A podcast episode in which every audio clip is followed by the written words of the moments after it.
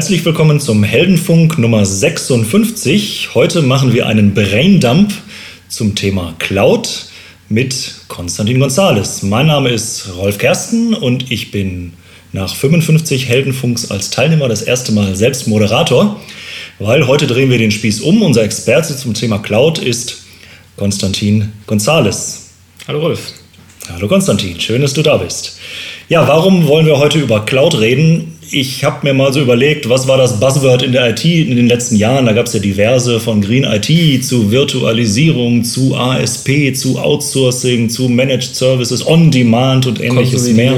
Konsolidierung. Mhm. Und ja, wenn man jetzt mal diese Begriffe alle in Google eingibt, dann führt der Begriff Cloud Computing mit 7 zu 1, was die Anzahl der Treffer angeht, äh, gegenüber dem zweiten, was interessant, interessanterweise nicht Virtualisierung oder SOA oder sowas ist, sondern Outsourcing mit 94 Millionen Echt? Outsourcing Treffern. kommt gleich danach. Ja. Und zu meiner persönlichen Bestürzung, Green IT hat nur noch 2 Millionen Treffer. Aber gut, heute, Green IT hat ja auch viel was mit Cloud zu tun, denn wenn man Ressourcen besser ausnutzt, dann ist es alles effizienter. Deswegen äh, übernehme ich das jetzt einfach mal. Also, heute wollen wir ein bisschen Licht ins Dunkel in dieser, dieses Cloud-Buzzwords oder dieses mhm. Cloud-Computing-Buzzwords bringen. Und Konstantin ist genau der Richtige dafür, da tief reinzubohren, Licht ins Dunkel zu bringen, denn er beschäftigt sich ja schon seit einiger Zeit mit dem Thema. Seit wann beschäftigst du dich denn mit Cloud oder mit dem, wie man es früher genannt hat? Ja, das kommt darauf an, was man, äh, ob man jetzt anfängt, wann der Begriff Cloud definiert wurde oder ob man sich überlegt, naja, das gab es vorher schon auch so ähnlich. Äh, eigentlich hat uns das ja schon in der Dotcom-Phase so vor dem Jahr 2000 schon beschäftigt. Da wurden ja auch schon die ersten ASP-Modelle eingeführt. Du hast da ja auch schon deine Vergangenheit dort. Ja, ich erinnere mich an so die Bilder, die bei Sun immer gemalt wurden auf jede zweite Folie, wo immer ein kleines Wölkchen war. Genau. So anstelle des Internets. Richtig, richtig. Und äh, ich, ich glaube, da kommt auch der Begriff auch vor. Die Leute haben einfach ihre alten Internetpräsentationen und Graphen rausgenommen und irgendwann fiel auf, dass in der Mitte immer eine Wolke war, die das Internet war. Und dann hat man da drumherum irgendwelche Architekturen gebaut. Ähm, ja, und nach dem Dotcom-Zusammenbruch gab es ja eine längere Zeit, wo wir bei Sun ähm, Grid Computing sehr stark ja. propagiert haben. Ähm, das war dann sehr batch-orientiert, aber Grid Computing ist ja auch schon etwas, was sehr in Richtung Cloud Computing geht. Und äh, da gibt es dann auch ein paar lustige Beispiele, zum Beispiel der Big Bug Bunny Film, der äh, mit der Community um den Blender 3D ähm, Designer 3D Software gebaut gemacht wurde, der ist auf der SunCloud oder nicht, nicht auf der SunCloud, sondern auf dem SunGrid.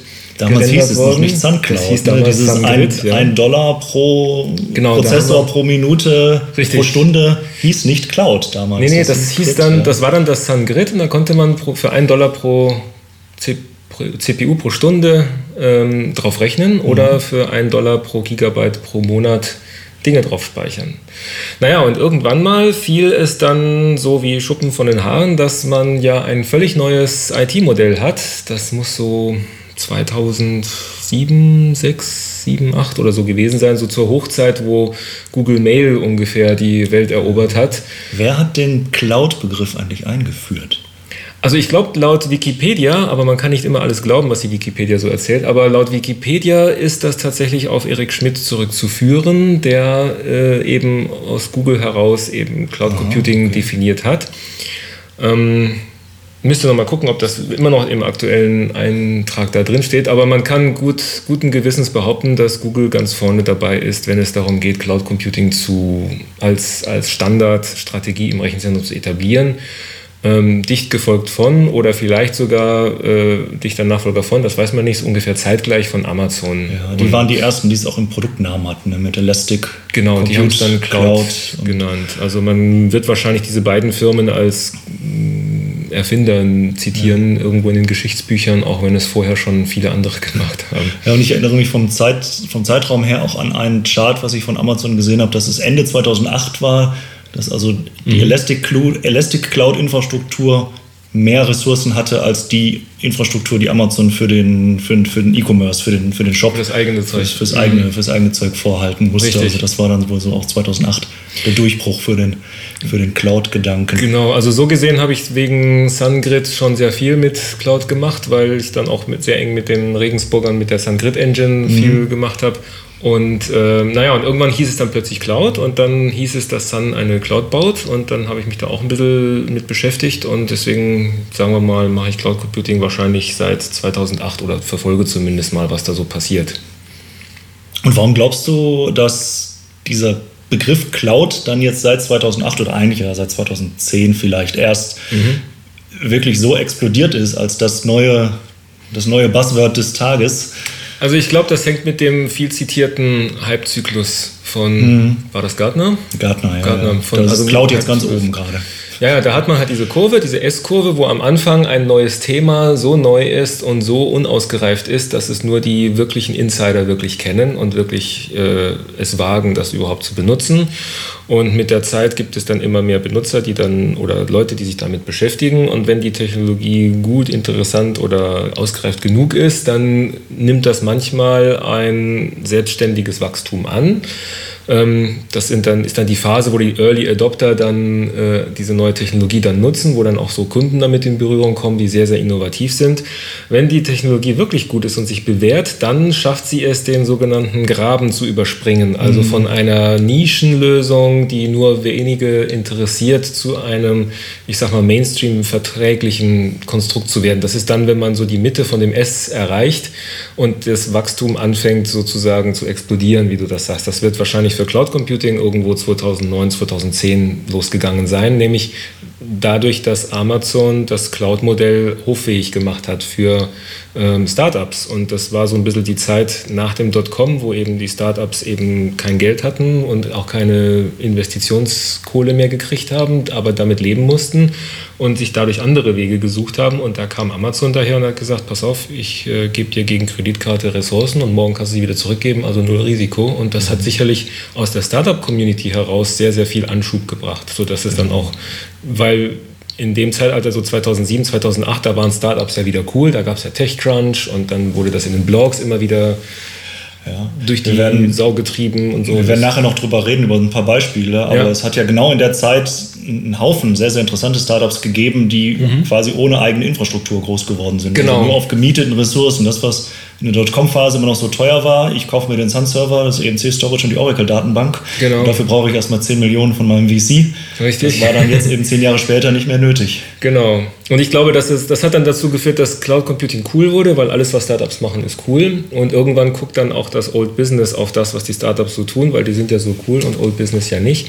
Und äh, ob man das nicht auch nutzen kann. Und jetzt sind wir halt mitten in der Phase, wo jetzt auch ähm, die Early Majority wie sie bei Gartner heißt, äh, mhm. Cloud Computing nutzt. Und das heißt also mitten in dieser Wachstumsphase. Okay, dann lass uns doch mal hinter diesen, hinter diesen Begriff Cloud, jetzt wo er oben ist, auf dem, auf dem, Hype, auf dem Hype-Cycle, um den, äh, um den um den Sumpf der Desillusionierung, den nicht ganz so tief werden zu lassen, mal versuchen hier beizutragen, ein bisschen äh, was von den Illusionen wegzunehmen und ähm, ja, Cloud genauer zu definieren oder so die ja. Technologien äh, genauer zu definieren, ein bisschen Struktur reinzubringen. Ja. Ähm, was wäre denn da dein, dein, dein vorrangiges Strukturkriterium? Also mir, mir ist es sehr wichtig, dass der Begriff Cloud ordentlich definiert wird. Denn viele Leute gehen da einfach salopp drüber und sagen, ja, das ist ja nichts anderes wie Hosting. Oder andere sagen, ja, das ist SaaS oder das ist das, was Google macht oder so. Mhm. Das ist mir zu unscharf, denn äh, ich glaube, wenn man über Cloud reden will, muss man wissen, was sind denn die Eigenschaften einer Cloud, die eine Cloud zu einer Cloud machen und unterscheiden vom, was ist die Strato Web Hosting oder was auch immer. Genau.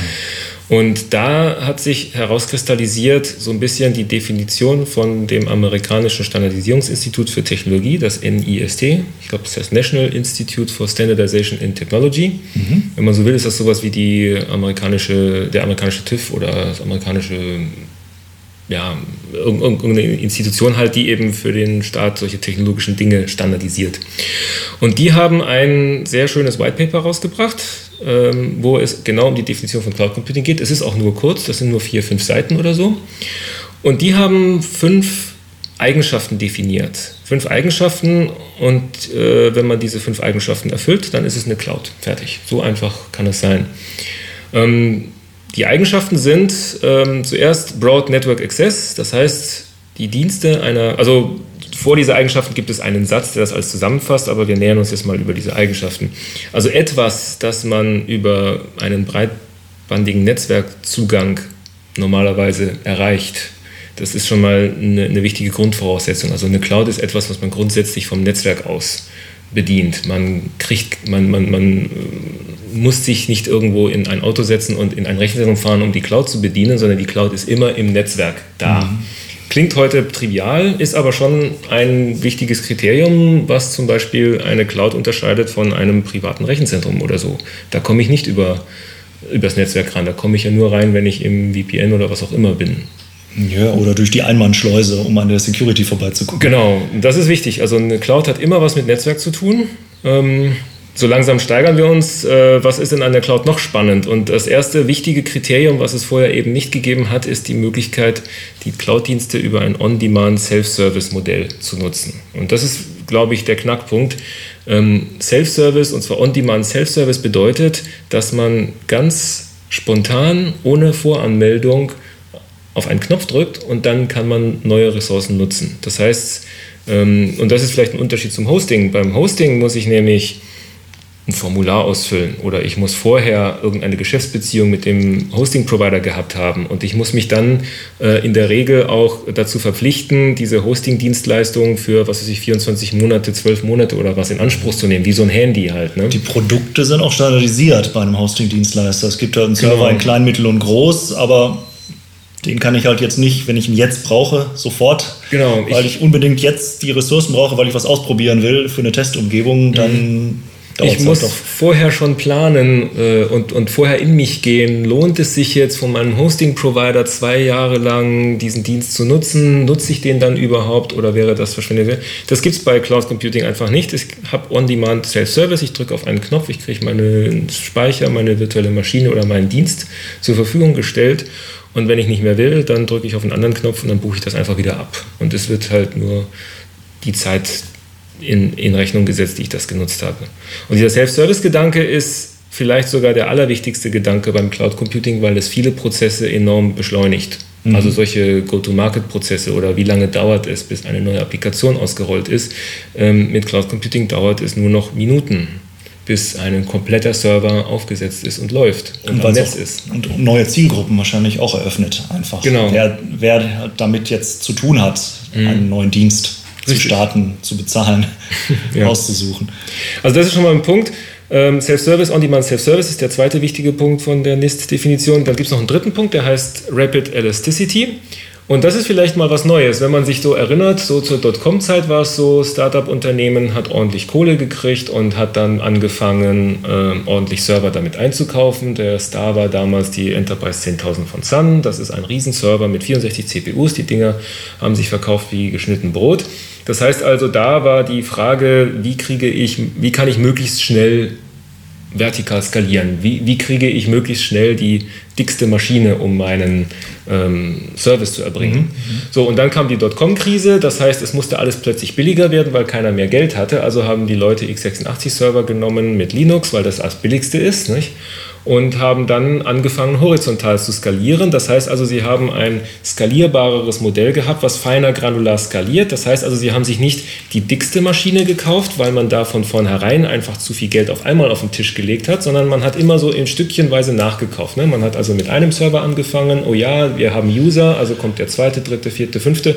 Und irgendwann hat man so einen Fuhrpark von hunderten von Servern im Rechenzentrum stehen ähm, bis dann 2008 die Wirtschaftskrise kommt und dann sind von diesen 100 Servern, die man da hat, äh, vielleicht nur noch 20 in Betrieb und 80 kosten Strom und Geld und, äh, und dann geht man deswegen pleite, weil mhm. man zu stark gewachsen ist und dann nicht mehr schrumpfen kann.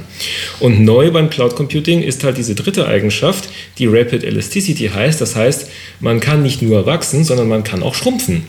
Das heißt, dadurch, dass man eben über dieses Self-Service-Modell seine Ressourcen auch wieder zurückgeben kann und dann auch nicht mehr dafür bezahlen muss, ist man gerade als Startup-Unternehmen extrem flexibel und kann damit so eine, so eine Lastspitze auch wieder abfedern, wenn sie wieder wegebbt. Also mein Beispiel ist, angenommen, du bist ein Startup, der die Olympischen Spiele irgendwie verfolgt. Hast du genau einmal alle vier Jahre hast du so einen großen Peak und danach gibst du die Ressourcen alle wieder zurück. Ne? Oder wie oder wie Carsharing, dass ich also dann will, genau. heute heute habe ich den Großeinkauf am Samstag Vormittag brauche ich das Auto für den Großeinkauf oder irgendwann will genau. ich damit in Urlaub fahren vielleicht nur, dann brauche ich es wieder zwei Wochen nicht, dann mhm. muss ich zum Möbelladen fahren und mir mein, meine neueste meine neueste Fuhre Billigregale abholen. Richtig. Dann brauche ich wieder ein Auto, aber danach wieder nicht mehr, so ein großes jedenfalls nicht mehr. Also Rapid Elasticity ist das Modell, mit dem man dann halt wachsen, automatisch wachsen kann. Automatisierung ist auch ein wichtiger Punkt. Man kann automatisiert wachsen, aber man kann auch genauso schnell wieder schrumpfen, um sich wirklich so nah wie möglich an das Geschäft oder an die Anforderungen anpassen zu können. So, da haben wir schon mal drei äh, Eigenschaften durch. Die vierte, ähm, das haben wir schon ein bisschen angesprochen, ist dann Measured Service. Wenn, nämlich, wenn man nämlich beliebig viele Ressourcen auf Knopfdruck kriegen kann, da muss man ja in irgendeiner Form verhindern, dass jeder sich alle Ressourcen schnappt, weil sonst geht ja der Cloud-Anbieter pleite. Der hat ja dann nicht mehr die Möglichkeit, irgendwie darauf zu reagieren. Und deswegen sind diese Dienstleistungen in der Regel in irgendeiner Form messbar. Zum Beispiel das alte Sun-Modell, äh, 1 Dollar pro CPU pro Stunde. Mhm, mit Wichtigkeit mit pro Stunde. Genau. nicht, ich kaufe mir jetzt einen, eine CPU, sondern ich kaufe sie mir über einen Zeitraum. Richtig. Und ähm, und am Ende des Monats kriege ich eine Rechnung. Bei Amazon kriege ich die am Ende des Monats und dann steht da drin, du hast jetzt so und so viel äh, CPU-Stunden verbraucht, das kostet dich so und so viel Dollar, die ziehen wir jetzt von der Kreditkarte ab. Das heißt, das die Messbarkeit des Services ist extrem wichtig, denn sie schafft einen Markt. Und das ist eigentlich der, der, der wichtige Punkt hier. Mit Cloud Computing kann ich aus IT Dienstleistungen einen Markt eröffnen. Dann kann man anfangen, seine IT-Dienstleistung auch wirklich in Gramm oder häppchenweise zu mhm. verkaufen. Dann kann man, wenn man was verkaufen kann, dann kann man Wettbewerb einführen. Man kann dann verschiedene Dienstleister gegeneinander antreten lassen. Dann hat man Wettbewerb und Wettbewerb führt dann zu Effizienz und, und, und, und, und, und. Und dafür muss man irgendwie in der Lage sein, die Cloud-Dienstleistung irgendwie zu messen. Und das ist ein wichtiger Punkt, der vorher auch nicht da war. Denn so typisches Hoster-Modell, da wurde nichts gemessen, sondern da habe ich einfach einen Monat lang alles bezahlt, egal wie viel ich verbraucht habe. Mhm. Wobei, was wir jetzt messen, da werden wir dann später, glaube ich, auch noch im Detail mhm. drauf eingehen, ob wir jetzt eine CPU messen oder einen Server messen Kann oder ob wir sein, ja. Transaktionen messen oder mhm. ob wir äh, Kunden, Kunden, Anzahl von Kunden. Kunden messen oder Anzahl von E-Mails oder Terabytes oder Richtig, was auch immer. Das ist alles das drin. Ne? Ja, und dann fehlt uns noch eine fünfte Eigenschaft, die auch sehr wichtig ist, die in den letzten Jahren dank Virtualisierung und Konsolidierung auch schon äh, exerziert wurde, das ist das sogenannte Resource Pooling. Und das ist so ein bisschen der Vorteil für den Cloud-Anbieter, wenn der nämlich viele, viele, viele Kunden hat, die seine Dienstleistung in Anspruch nehmen, und zwar alle eben elastisch und mit Self-Service, also mal mehr, mal weniger. Je mehr solche Kunden man hat, umso mehr mitteln sich dann die ähm, Anforderung. Also wenn man nur einen Kunden hat, dann sieht man natürlich, macht man alle Höhen und Tiefen dieses einen Kunden mit. Wenn man aber hunderte von Kunden hat, dann gleichen sich die Höhen und Tiefen mehr oder weniger aus oder die resultierende Gesamtlastkurve, wenn man so will, äh, die passt sich dann vielleicht eher an die Weltkonjunktur an, ähm, ist aber zumindest mal deutlich langsamer in ihrer Veränderung, als wenn man jetzt äh, täglich irgendwie sich überlegen muss, oh Gott, wie viel Rechner brauche ich denn heute? Und das erreicht man durch Resource Pooling. Das heißt also, so ein Cloud-Anbieter hat eben einen Maschinenpark von Maschinen, die diese ganze äh, oder von Hardware, die diese ganze Leistung erbringen. Und, ähm, und es ist halt je nachdem, wer gerade dran ist oder je nachdem, wer gerade die Leistung nutzen will, völlig flexibel, wer welche Ressource was nutzt. Das heißt also, man nutzt eine gemeinsame Ressource. Das ist ein uraltes Konzept, ähm, aus dem zum Beispiel die Versicherung äh, entstanden ist. Nämlich ja. Äh, früher haben alle Handwerker alle in eine Kasse bezahlt und wenn dann einer äh, vom Dach gestürzt ist, dann wurde aus dieser Kasse seine Krankenkosten oder was. Ne? Das ist Resource Pooling, nicht? Ja, oder die Hoffnung der Telekommunikationsanbieter, dass sie nicht alle in der gleichen UMTS-Zelle gerade ihre, ihre Downloads ja, genau. starten mögen. Alle genau. Oder wenn man sich in der WG gemeinsam DSL-Anschluss leistet oder so. Ne? Das ist alles Resource Pooling. Das heißt, wir haben jetzt genau diese fünf Eigenschaften. Man kann tatsächlich sagen, wenn irgendetwas diese fünf Eigenschaften erfüllt, Broad Network Access, Self-Service, Rapid Elasticity, Measured Service und Resource Pooling, dann kann man wahrscheinlich mit gutem Gewissen von einer Cloud reden. Mhm. Und ähm, das denke ich, ist, ist schon mal wichtig, damit man wirklich auch so eine Differenzierung hat gegenüber klassischen Diensten. Oder auch einfach, um was in der Hand zu haben, wenn jemand sagt, ja, das haben wir schon immer gemacht.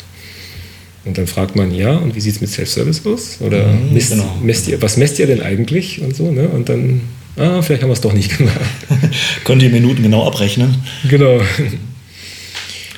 Ja, was gibt es denn, äh, wenn man jetzt diese fünf Eigenschaften mal hernimmt und sagt, okay, so definiert sich eine Cloud oder die Cloud? Gibt mhm. es die Cloud überhaupt oder gibt es mehrere Clouds? Gibt es für. Ja, das ist vielleicht das ist ein interessanter Punkt. Es gibt ja nicht, es gibt ja das Internet eigentlich schon, ne? Und irgendwo ist das Internet ja auch die Cloud. Denn es ist mir ja egal, ob ich jetzt meine Mails mal von dem, von dem, ich habe ja immer nur den Zugang über das Internet auf ja. die Cloud. Es werden natürlich verschiedene Clouds betrieben. Es gibt eine Cloud von Google, von Amazon, von meinem Hosting-Provider um die Ecke oder was auch immer. Ähm, aber die sind alle miteinander verbunden und so ein bisschen gibt es auch die Vision, dass diese Clouds irgendwann mal auch mal zusammenarbeiten können sollen. Das ist zwar noch nicht da, aber irgendwann mal will man schon dahin kommen, dass man seine virtuelle Maschine von Amazon nach Google umziehen kann und wieder zurück, mhm. je nachdem, wer gerade günstiger ist oder so. Irgendwann wird es sowas auch geben. Aber ansonsten, ja, es gibt im Moment halt mehrere Clouds, die halt von verschiedenen Leuten betrieben werden. Und es gibt vielleicht auch wie beim Internet auch sowas wie ein Internet und ein Intranet. Das war ja damals so zur Hochzeit des Internetbooms, das war so Ende der 90er Jahre. Ne, da gab es sowas wie das Internet, was dann in den Medien. Wo auch jeder dran kam. Gehypt war, genau. Und dann hieß es, äh, jede Firma brauchte unbedingt ein Intranet, damit man all die bösen, ne, nicht bösen, aber all die geheimen Dinge, die nur die Firma was angehen, auch so toll nutzen kann wie da im Internet, aber halt intern. Und sowas ähnliches gibt es auch bei Cloud. Da gibt es nämlich verschiedene Zugangsmodelle. Und diese Zugangsmodelle, da gibt es halt auch die Public Cloud, ist halt eine Cloud, die man über das Internet, wo jeder dran kann. Das wäre genau der Dienst von Amazon oder von Google oder sowas. Ähm, bei Amazon heißt das zum Beispiel EC2, äh, Amazon Elastic Compute Cloud. Mhm. Also C2 steht dabei für Compute Cloud, zwei Cs oder Amazon Scalable Storage Service, das ist dann S3. Ähm, da kann jeder mit der Kreditkarte ran. Aber wenn man jetzt zum Beispiel seine Firma hat, was ist ich, die Acme AG und die Acme AG macht irgendwelche wichtigen Aufträge für, was weiß ich, irgendeinen großen Kunden, ähm, dann will sie vielleicht nicht ihre Daten oder ihre wichtigen Algorithmen irgendwo außer Hauses wissen, dann bauen die sich ihr eigenes Rechenzentrum, nutzen dort aber auch Cloud-Technologien, weil das halt Vorteile hat, und dann bauen die sich ihre Private Cloud. Das ist also das Gegenteil von Public Cloud. Das heißt, die hat die gleichen Eigenschaften wie die Public Cloud, also ist auch dann die Dienste, die das ACME-Rechenzentrum anböte, werden ja. dann eben auch gemessen und können hochskaliert werden, können genau. runterskaliert werden, Minuten genau abgerechnet. Self-Service, wer würde sich denn dann da bedienen? bei dem ACMA-Rechenzentrum. Aus dem Internet kommt ja keiner ran, wenn ja. es private ist. Ja, ja, gut, wie, bei Internet auch, die Fachabteilungen. Ne? Es gab ja früher beim Internetboom halt die Fachabteilung, dann wollte Marketing seine eigene Webseite im Intranet haben, um mhm. damit dann irgendwie Broschüren zu verteilen und und und. Und bei Private Clouds kann man das ja auch machen. Man kann ja das traditionelle Rechenzentrum oder die traditionelle IT-Abteilung in einer Firma umbauen in eine Private Cloud um damit zum Beispiel eben die Möglichkeit haben, endlich mal alle Applikationen übers Netzwerk zu kriegen, was trivial klingt, aber ist nicht bei jeder Firma selbstverständlich. Ne? Dass sich die Fachabteilung nur mhm. nicht auf einmal schnell einen eigenen Server unter den Tisch stellt, nur weil es schneller geht. Genau.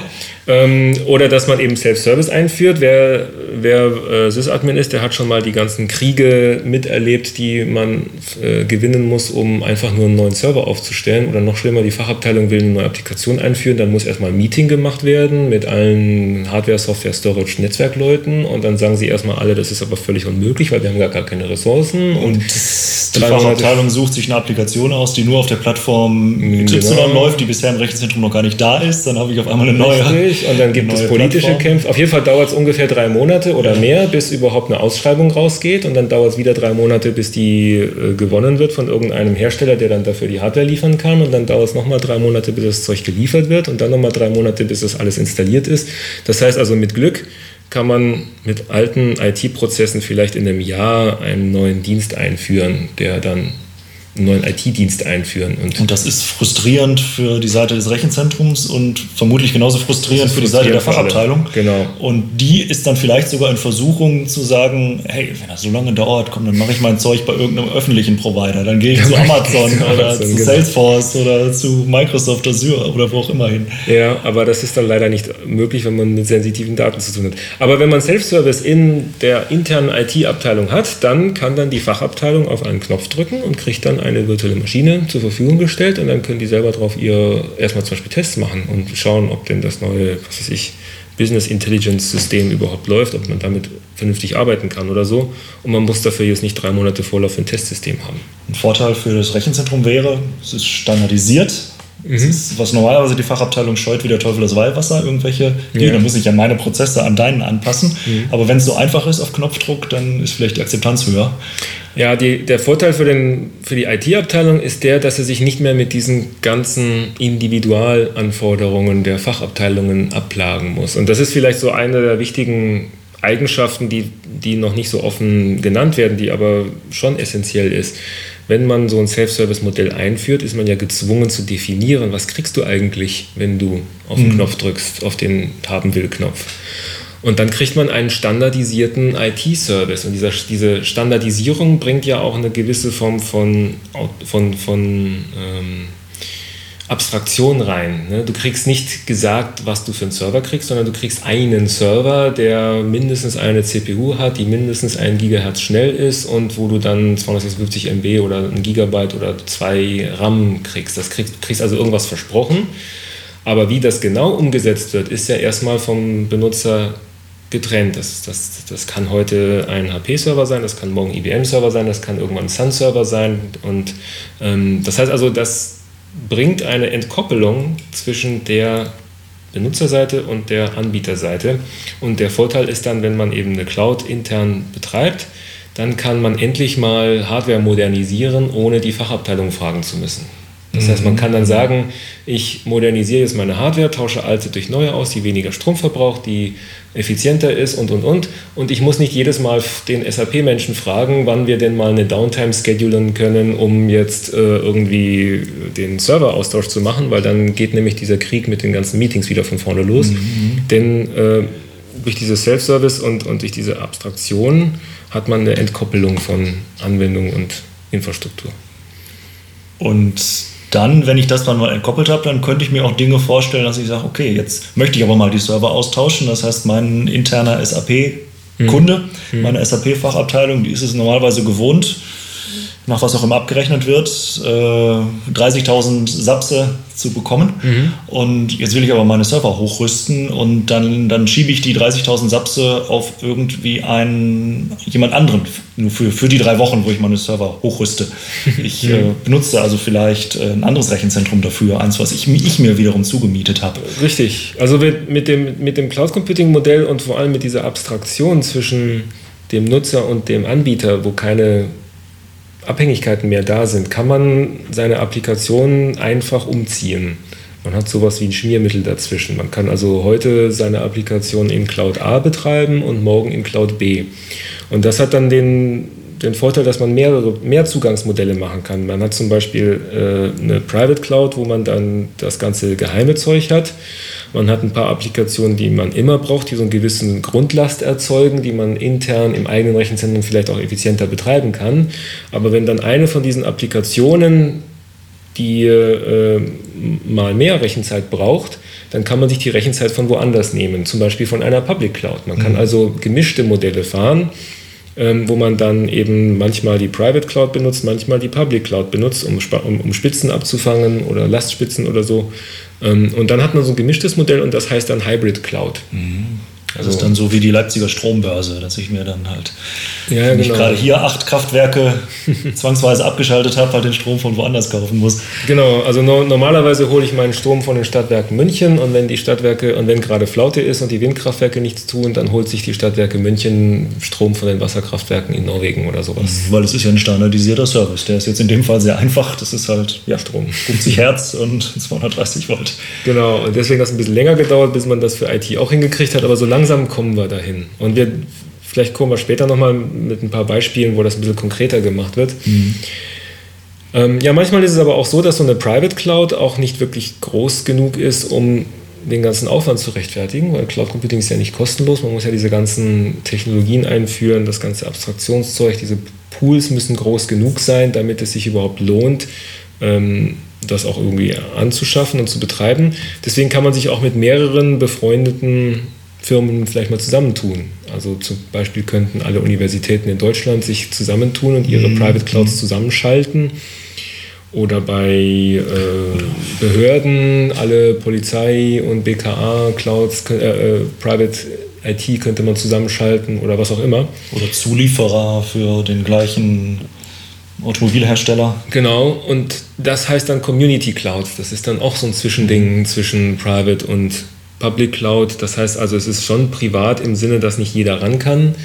Ähm, aber es ist insofern public, als dass mehrere Leute sich die Arbeit, Mühe und Infrastruktur teilen können. Denn was eigentlich auch wichtig ist, je größer eine Cloud ist, umso effizienter kann sie arbeiten, umso mehr äh, hilft einem dieses Modell. Und äh, eine, einen Server zu Hause als Cloud zu betreiben, das wäre Spielkram, aber hat keinen Vorteil. Aber wenn man eben viele, viele Server hat, je mehr Server man hat, desto mehr kann man standardisieren. Je mehr man standardisieren kann, umso mehr Geld kann man sparen, weil man dann auch einen größeren Hebel hat beim Einkauf und, und, und.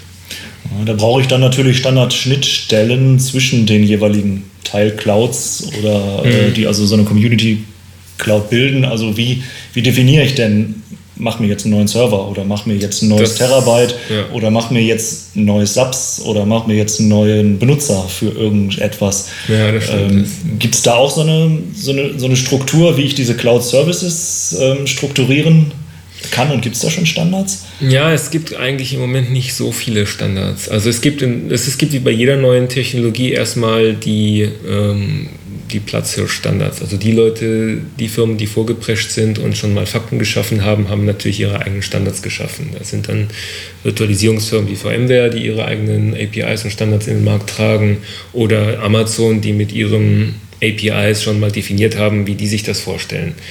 Und wie das halt bei sowas ist, äh, dauert das eine Zeit lang, bis dann irgendwelche Firmen, das sind dann meistens die Loser von diesen ganzen Wettrennen, beschließen, ach, wäre es nicht schön, einen offenen Standard zu haben und das wäre doch besser, als die bösen proprietären Standards zu pflegen oder so. Industriestandard, Standards heißen die. Und dann hat man Industriestandards, genau. Das heißt, man hat dann irgendwie Zusammenschluss von Firmen, die dann sagen, äh, lass uns doch mal gemeinsam äh, kämpfen und einen Standard verabschieden und etablieren. Also ein Standard ist ja erst dann Standard, wenn er A sauber definiert ist und B auch genutzt wird ähm, mit dem man das macht. Und ich glaube, da sind wir mittendrin in einer großen Standardisierungswelle, die noch nicht abgeklungen ist. Das heißt, im Moment hat man es eher mit vielen einzelnen Standards zu tun. So sprichst du Amazon, sprichst du mhm. VMware, sprichst du Xen oder so. Ne? Äh, und dann muss man damit leben.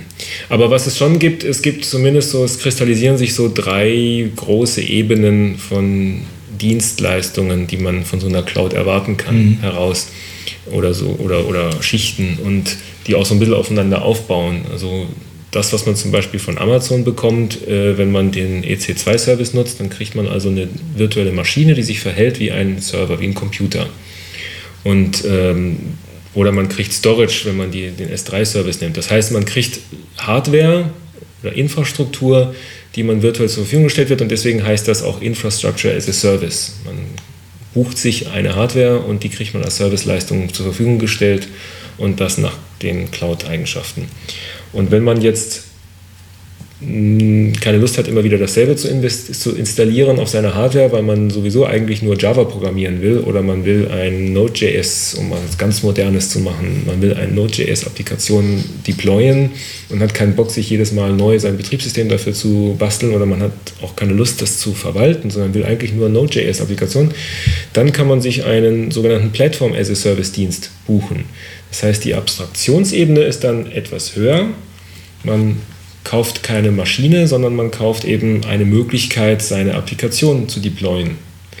Und da ist man dann auch stärker oder weiter weg von der eigentlichen Implementation. Bei der Infrastructure as a Service, da kriege ich wenigstens gesagt, wie viel CPUs und wie viel Memory ich kriege. Und was ist das für ein Betriebssystem in meiner und virtuellen Maschine? Oder? Genau, kann man ein Betriebssystem drauf machen. Bei einem Platform as a Service wird das in der Regel so gut es geht auch tatsächlich aktiv verheimlicht, weil man eben nicht will, dass die Leute sich oft mit diesem Maschinenkram auseinandersetzen, sondern man kriegt nur gesagt, äh, pass auf, du gibst uns dein Node.js-Skript und das sind die APIs, die du nutzen kannst und wenn du das da hochlädst, dann läuft es einfach so. Und da gibt es auch ein paar Beispiele. Es gibt ähm, bei Google die App Engine, wo man dann mit Python oder mit Java seine Applikation hochladen kann und man hat keine Chance festzustellen, was für ein Betriebssystem, was für eine Hardware drunter liegt, sondern es läuft einfach. Man könnte im weitesten Sinne des Wortes auch den Hoster, auf dem man seine PHP-Skripte hochladen kann, als Plattform as a Service betrachten, denn da ist es ja auch ein ähnliches äh, Modell. Ich lade meine Applikation hoch und dann läuft sie einfach. Und bei Strato ist halt ein Solaris drunter und bei 1 und 1 auch. Ich rede eigentlich nur mit der MySQL-Datenbank, wo ich halt genau. mein WordPress drauf installiere. Oder selbst das ist vielleicht schon drauf. Genau, also bei Plattform as a Service sind die Details der, des Betriebssystems und der Implementation und der Hardware komplett ähm, versteckt. Mhm. Bei Infrastructure as a Service sind die Details der Hardware versteckt, aber ich sehe das Betriebssystem. Und dann gibt es noch eine oberste Schicht, die nennt sich dann Software as a Service. Da geht es wirklich nur noch darum, die fertige Applikation zu nutzen. Das wäre, das schönste Beispiel ist Google Docs zum Beispiel. Wenn ich da in Google Docs irgendwie mir ein Dokument, ein Textdokument oder eine Tabelle anlege, fühlt sich das so ein bisschen an wie ähm, Microsoft Word oder Microsoft Excel oder es fühlt sich ein bisschen an wie äh, Star Office oder so. Ähm, aber was das genau ist, das kriege ich nicht gesagt, sondern ich nutze einfach einen Webdienst, der aussieht wie eine Tabellenkalkulation. Und das ist Software as a Service. Mhm. Ich weiß nicht, in welcher Sprache das geschrieben ist oder schon gar nicht, auf welchem Betriebssystem das läuft. Genau. Und auf wie vielen Servern ich mich da gerade umtue, wenn ich meine Tabelle abspeichere. Richtig, das können richtig viele sein. Das, das äh, interessiert mich nicht. Ich nutze einfach die Applikation und ich, und ich muss vor allem keine Software auf meinem Rechner installieren. Das ist vielleicht der wichtigste Mehrwert, den man da als Nutzer hat. Wer von euch hat denn schon mal Google installiert? Das ist eine Frage, die gar nicht zulässig ist. Oder Yahoo installiert man sich nicht oder äh, Google Docs auch nicht, sondern das nutzt man einfach. Gmail, ich muss keinen Client installieren, um Gmail nutzen zu können. Dann bin ich wieder beim Broad Network Access. Richtig, das ist sozusagen die Königsdisziplin, wenn man so will, denn da kommt wirklich alles aus dem Netzwerk. Ich muss nichts tun, sondern nutze gleich die fertige Anwendung. Also wenn ich dann jetzt Advocatus Diaboli bin, heißt ja, ist ja eigentlich dieses ganze Mobile Web mit seinen Apps, ist ja dann eigentlich Anti-Cloud, ne? weil da lade ich mir auf einmal wieder Applikationen, weil ich keinen Broad ja. Network Access habe. Ja, schon, ja, ist schon richtig, ja, ja. Äh, es geht auch umgekehrt, es gibt auch, es geht auch wieder den Weg zurück. Es gibt auch klassische Software-as-a-Service-Dienste, die deswegen aus der Not heraus Applikationen basteln, die, sie dann, die du dann auf dein Handy installieren musst. Also es gibt ja die Google App, mit der ich Google Maps nutzen kann, ja, ja, die normalerweise genau. aber eine Webbrowser-Applikation ist. Da wird das wieder ad absurdum geführt, das stimmt. Weil halt Broadnet, ja, da sind wir aber genau wieder bei der Cloud-Definition, weil halt Broad Network Access noch nicht überall gegeben ist. Ja, genau. Wenn ich halt nicht überall meine UMTS-Bandbreite habe, dann kann mhm. ich halt das Maps nicht im Browser fahren, sondern muss es in der App machen. Oder kann ich die, weiß ich nicht, wie viel Kilobyte es braucht, immer die Twitter-Seite neu zu laden mhm. als HTML-Seite im Vergleich zu den paar Bytes, die halt bei einer App hin und her ge Genau. Da kann man dann so einen Teil der Intelligenz auf das Handy verlagern, um die niedrigere Bandbreite zu kompensieren. Aber wenn man genügend Bandbreite hat, dann ist das bessere Modell tatsächlich Software as a Service. Aus mehreren Gründen.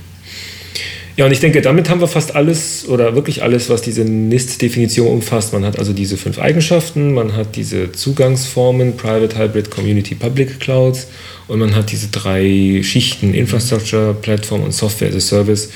Es gibt natürlich Firmen, die ihre eigenen Produkte da noch reinbringen wollen und die sich irgendwelche Zwischenschichten einfallen lassen. Ich habe heute, ich habe irgendwo Data Center as a Service mal gelesen oder was weiß ich, oder man kann von Database as a Service reden, wenn man jetzt irgendwie bei Oracle eine Exadata oder was sich hinstellt. Ich habe jetzt auch schon von Business Processes as a Service oh. gehört, wo man also dann quasi wieder über die Leute drüber nachdenkt, dass man sich halt dann, ja, okay. äh, wenn man seinen Quartalsabschluss hat und noch unbedingt zehn neue Kollegen für eine Woche braucht, also Zeitarbeit as a Service wäre das.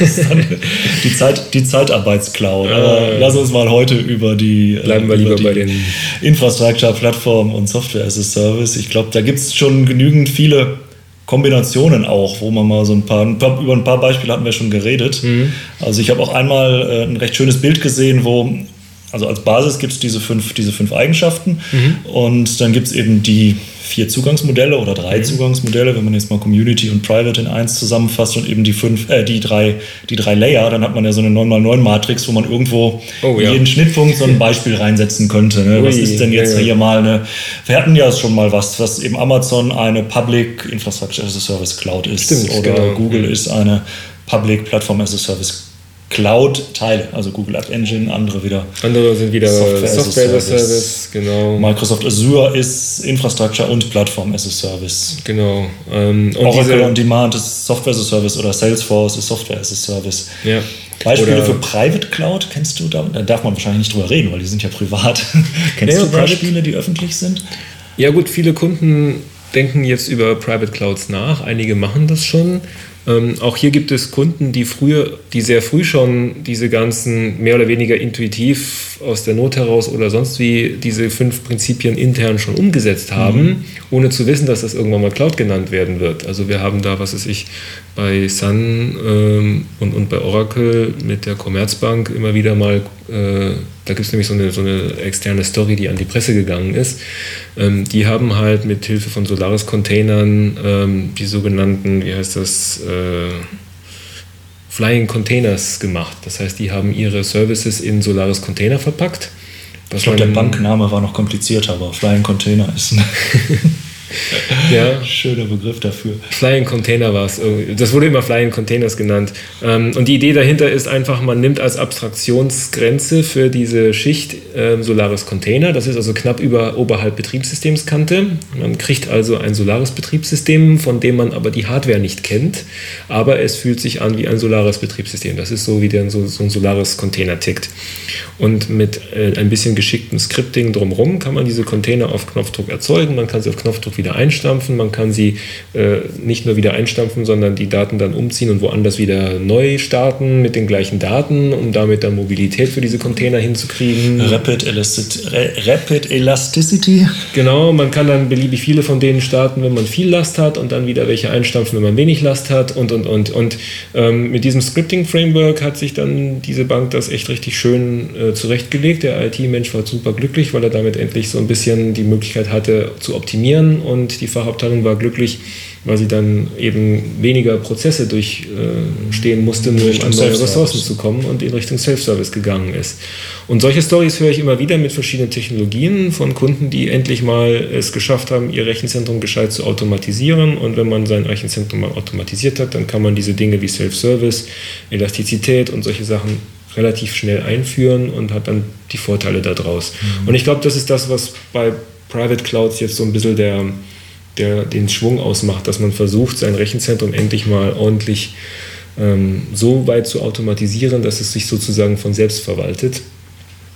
Ähm, was natürlich gefährlich klingt, das klingt immer nach äh, sterbenden Sysadmin-Jobs, was aber nicht stimmt, ähm, sondern man kann dann endlich mal sich auf ordentliche IT-Projekte ähm, konzentrieren und endlich mal Wachstumsszenarien durchprobieren oder schauen, wie ich mein Rechenzentrum noch wertvoller für die Firma machen kann ähm, weil man sich nicht mehr um das Löschen von Bränden kümmern muss. Ja, und als für jede Fachabteilung das Rad neu zu erfinden. Genau. Und man erfindet es einmal richtig. Genau, man macht es einmal richtig und dann kann jeder davon profitieren. Und das ist das, was so in, in Unternehmen so passiert und was man dort auch als Private Cloud sicherlich vorfindet, auch wenn es nicht immer so aussieht wie eine kleine Amazon-Version im mhm. Rechenzentrum. Jetzt haben ja viele, viele Rechenzentren in den letzten Jahren so das, das, das, das vorletzte, das vorletzte Buzzword in die Realität umgesetzt und ihr, ihr Rechenzentrum virtualisiert. Mhm. Also eigentlich schon Resource Pooling gemacht und auch die Anlagen für Rapid Elasticity und so weiter. Mhm. Ähm, ist sind das dann schon Private Clouds? Also ich habe meine, ich habe alle meine Windows-Applikationen jetzt auf virtuellen Maschinen und kann jetzt zwischen Servern umziehen. Mhm. Und ist das Private Cloud? Ja, noch nicht. Also viele Leute viele Leute sagen, ja, Cloud ist gleich Virtualisierung. Und das ist falsch. Das ist wirklich falsch. Das, Virtualisierung ist genauso viel Cloud wie ähm, NFS-Server Cloud ist. Ne? Ähm, NFS-Server ist auch eine Virtualisierung von Storage, aber ich muss mehr tun, um aus einem NFS-Server eine Storage Cloud zu machen. Und das ist bei Virtualisierung genauso. Mit Virtualisierung kann ich meine Hardware von meinem Betriebssystem trennen, indem ich eine Abstraktionsschicht dazwischen einführe, nämlich die virtuelle Maschine. Das erlaubt mir dann Ressourcenpools zu bauen. Das heißt also, Virtualisierung ist eine Technologie, mit der ich Resource Pooling erreichen kann, was eine meiner fünf äh, Eigenschaften ist. Mhm. Wenn ich meine Virtualisierungsinfrastruktur auch noch automatisiere, dann kann ich obendrauf dann Self-Service implementieren. Also Virtualisierung plus Automatisierung gibt mir dann Self-Service, wenn man so will.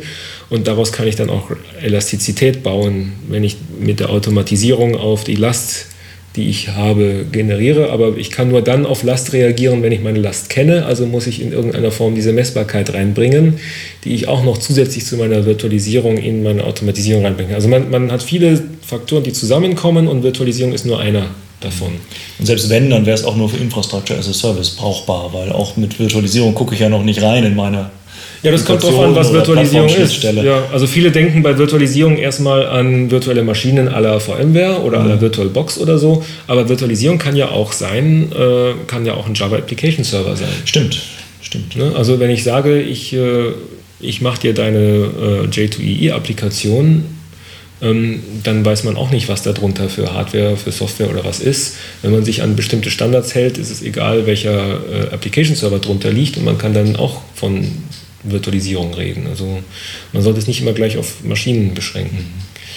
Und das heißt, Virtualisierung ist eine notwendige Technologie, oft, um ja. Cloud zu machen. Auch Solaris Container sind Virtualisierung, aber es reicht nicht aus, um, wenn man sagt, ich habe Virtualisierung, also habe ich auch Cloud. Okay. Und ähm, ja, jetzt so was anderes, was der Cloud nahe kommt, sicherlich. Ähm, Software übers Internet ganz allgemein. Gibt es ja, auch schon, ja auch schon länger. Es gibt ja Virtual Private Networks und es gibt ja sicherlich viele Leute, die dann sich ihr SAP, um mal bei dem Beispiel zu bleiben, mhm. eben nicht beim eigenen Rechenzentrum betreiben lassen, sondern bei einem, gerade im Mittelstand, bei einem zentralen SAP-Rechenzentrum, mhm. äh, was über Internetleitungen dann zu meinen, zu meinen Clients geliefert wird, über, ja, ein, ja. über ein privates Netzwerk. Aber das ist dann noch Cloud, oder? Ja, das ist ja einfach nur Hosting. Hier können wir wieder die Checkliste ansetzen. Ne? Broad Network Access, okay, Hammer. Ja. Self-Service ja, wird schon schwierig, weil dieses outgesourcete SAP-Zeug ist in der Regel von Rahmenverträgen begleitet, wo man dann für ein Jahr sagt, du machst mir jetzt ein Jahr lang den SAP-Service. Also da klappt es erstmal noch nicht mit dem Self-Service, weil ich kann nicht auf einen Knopf drücken und dann habe ich mein SAP eine Minute später oder, oder zehn oder von mir aus auch einen Tag später. Ähm, denn der Hosting-Provider muss sich ja absichern dagegen, dass er irgendwann alleine steht und keine Kunden hat. Deswegen mhm. macht er ja solche Knebelverträge. Und das ist vielleicht der größte Unterschied zwischen Hosting und Cloud Computing. Bei einem Hosting habe ich so einen Mobilfunkvertrag mit 24 Monaten Laufzeit und ja. ich komme da nicht raus. Äh, bevor die 24 Monate rum sind. Und bei Cloud Computing habe ich mehr die Prepaid-Karte oder, oder noch, noch besser die, die Karte, die ich dann jeden Tag neu aufladen kann oder so. Ne?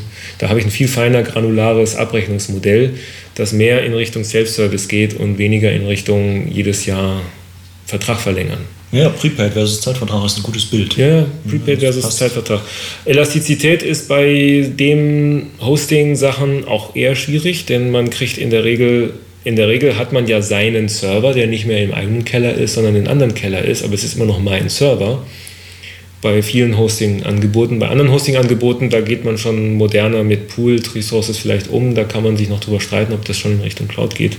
Ähm, aber oft ist es wirklich so, man hat da nicht wirklich Elastizität, weil man hat in diesem 24-Stunden-Knebelvertrag eben nur die maximalen 100 Minuten gebucht, beziehungsweise die maximalen so viel Sapse. Und wenn man dann plötzlich mal mehr braucht, dann ist das erstmal nicht im Vertrag abgedeckt. Dann hat man Pech gehabt. Also das, da würde ich sagen, mindestens zwei von den fünf essentiellen Eigenschaften fehlen bei Hosting. Und das gilt dann vielleicht auch noch schlimmer bei Outsourcing, weil Outsourcing ist ja auch mehr so, da ist die Abstraktionsebene nur noch das Gebäude. Das steht ja. nicht mehr in meinem Rechenzentrum, sondern es steht im IBM-Rechenzentrum rum, aber ich muss zahlen für Strom, für, was weiß ich, äh, Rack-Space, für Schrank oder sowas. Also da würde ich sagen, der Unterschied ist auf jeden Fall da zwischen Hosting und Cloud Computing. Okay, dann lass uns doch mal, du hattest ja jetzt schon ein paar Beispiele genannt für Private Clouds, für, mhm. für Public Clouds. Ähm, sind, gehen ja in letzter Zeit auch viele viele Stories, gerade weil Cloud ja Besuchanfragen, wie viele Suchergebnisse hatte ich? 217, 217 Millionen Treffer, also inzwischen mhm. ist ja jetzt irgendwie alles Clouds. Lass uns doch mal so ein paar Beispiele zusammen, zusammen durchgehen, inwieweit das, äh, das gut in diese Cloud-Story passt oder mhm. inwieweit auch jetzt hier die, die, die fünf Eigenschaften erfüllt sind oder nicht. Also, es gibt schöne Beispiele. Meine Lieblings, ein paar meiner Lieblingsapplikationen sind tatsächlich Software-as-a-Service-Applikationen. Zum Beispiel, also nicht nur das ewige Google Mail, sondern zum Beispiel Evernote. Evernote ist ein Notizbuch, das in der Cloud für mich angelegt wird. Ähm, ich kann über einen Webbrowser auf mein Notizbuch zugreifen. Ich kann aber auch einen speziellen Client installieren, den ich dann auf meinem Mac habe oder auf meinem PC oder auf meinem iPhone, um an meine Notizen ranzukommen. Die Notizen sind alle in der Cloud. Das heißt, wenn ich meinen Rechner verliere oder wenn mein Haus abbrennt, dann überleben meine Notizen, weil die sind nicht bei mir im Haus, sondern die sind irgendwo in der Cloud gespeichert. Ich vertraue natürlich dem Evernote-Firma, dass die vernünftige IT betreiben, um meine Notizen zu schützen. Ich vertraue denen schon, dass sie meine Notizen niemandem weitergeben. Und da kommt dann auch diese alte Sicherheitsdiskussion wieder hoch, wo die Leute sagen, wo die paranoiden Leute sagen, ich würde ja niemals meine Daten an Google geben, weil die könnten ja damit böse Dinge tun. Ja, das stimmt. Und ich sage dann immer ja, aber Google hat auch einen Ruf zu verlieren. Und wenn nämlich herauskommt, dass Google böse Dinge mit den Daten tut, dann nutzt dann auch keiner mehr Google und das tut Google mehr weh als den Mehrwert, den sie von meinen peinlichen Notizbuch Daten hätten. Also war ja jetzt mal so eine Story, dass Google hatte doch irgendwie für eine Anzahl von Benutzern mal einen halben Tag die Mails verloren oder die waren dann mal weg, aber die waren mhm. noch relativ schnell wieder da, weil es natürlich genau. erstmal um die ganze Welt durch alle Schlagzeilen ging. Da sind garantiert Köpfe gerollt bei Google oder Leute ganz am, nah am Abgrund gewesen, dass sie das ganz schnell wieder gefixt haben. Also da würde ich sagen, so ein Cloud-Provider ist so ein bisschen wie eine Bank. Denn wenn ich das Vertrauen in meine Bank verliere, dann kann die Bank dicht machen. Wenn, wenn das, das erleben wir ja gerade in, äh, im großen Stil mit der Weltwirtschaft. Wenn die ganzen Ratingagenturen äh, Portugal die äh, Zahlungsfähigkeit absprechen und die Ratings da alle in den Keller rutschen, dann äh, geht es Portugal richtig schlecht, weil dann keiner mehr denen Geld leiht. Und so ähnlich ist es auch mit den Cloud-Diensten. Wenn bekannt wird, dass Cloud-Dienste Schindluder treiben, man denke zum Beispiel an Danger ja, ja. Also die wer ist denn halt so nicht groß genug? Die waren too, also too small, too small, to not fail. Also erstens, wer nennt seine Firma schon Danger? und, und will damit sich auch noch eine gewisse Form von Vertrauen bei seinen Kunden. Na gut, dann wurde Danger, das sind die Betreiber von diesem, ähm, das, das war so ein, so, so ein Mobilfunk-Gadget in Amerika. Ja, ja, so, ein, so eine so eine E-Mail, so ein mobiles E-Mail-Lesegerät. Mobiles E-Mail-Lesegerät, das Ding hieß Kick. Kick Sidekick. Sidekick, genau, Sidekick, so. Ähm, wurde von T-Mobile in Amerika verkauft, ist so, so, so, ein Blackberry für normale Leute. Oh, das Telefon klingelt. Ich muss das Telefon abwürgen.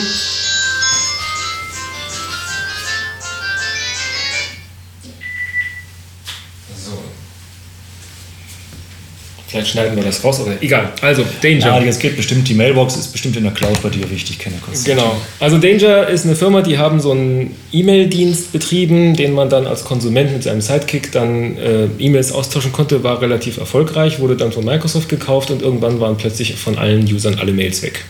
Und zwar über drei Tage oder sowas, mhm. was natürlich eine Katastrophe ist, wenn man Teenie ist und wenn das gesamte soziale Leben von E-Mail abhängt.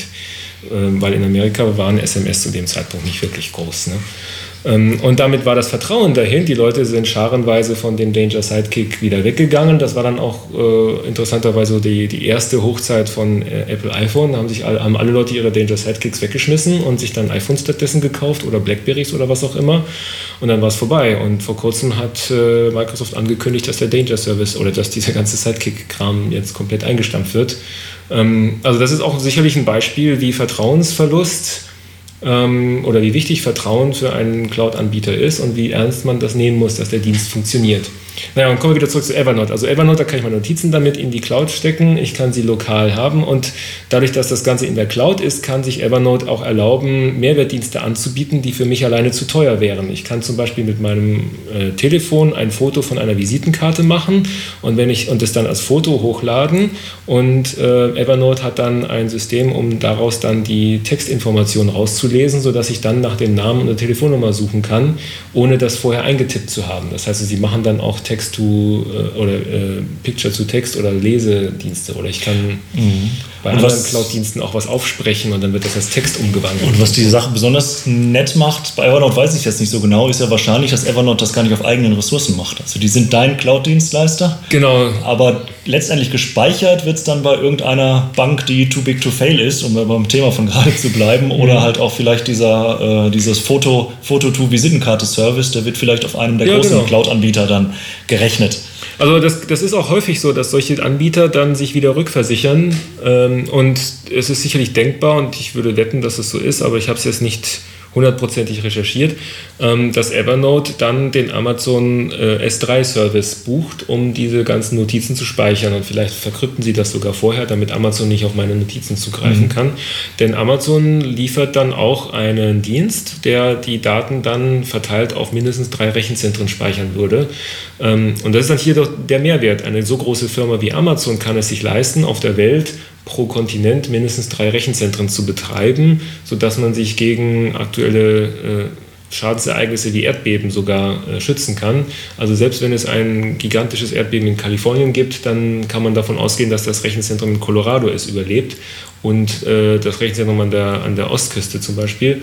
Und dann hat man von den drei Kopien immer noch zwei übrig. Mhm. Und äh, eine kleine Startup-Firma, die vielleicht nur ein paar Dutzend Mitarbeiter hat wie Evernote, das ist nämlich eine ganz kleine Firma, die kann sich gar nicht drei Rechenzentren leisten.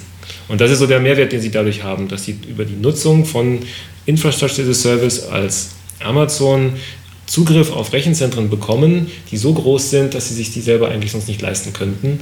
Und ähm, die machen aber ihre eigene Wertschöpfung dadurch, dass sie aus diesen rohen Ressourcen von Amazon einen Mehrwertdienst äh, machen für mich, nämlich meine Notizen zu hosten.